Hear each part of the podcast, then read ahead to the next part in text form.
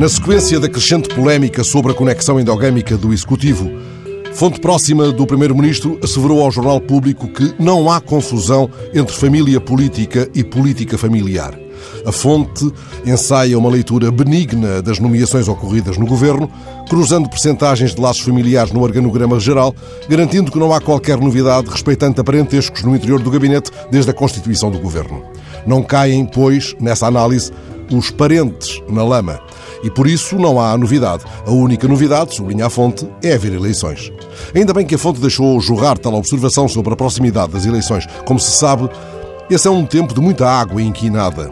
O mais influente general prussiano do século XIX insistia muito na ideia de que nunca se mente tanto como antes das eleições, durante uma guerra ou depois de uma caçada. Ora, entre a caça ao voto e o encalço de uma nomeação, vai a distância de um tiro, e por tudo isso, e o mais que convém à mulher de César, é importante que tal confusão entre família política e política familiar seja desfeita no respeito pelas boas regras republicanas.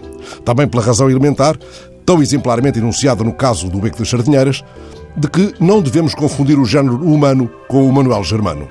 Quanto ao mais, quanto ao resignado cortejo da nossa vida cotidiana, no tantas vezes inglório esforço de alçar a um patamar que não seja o da simples vidinha, razão tinha o O'Neill quando nos tirou o retrato. A vida de família tornou-se bem difícil, com as contas a pagar, os filhos a fazer ou a evitar, a ranhoca a limpar. Lembram-se de como termina o retrato? A vida de família, jangada da medusa, é o tablado da antropofagia, mas ficam os retratos, Cristo, Virgem Maria e os sobreviventes que vão chupando os dentes.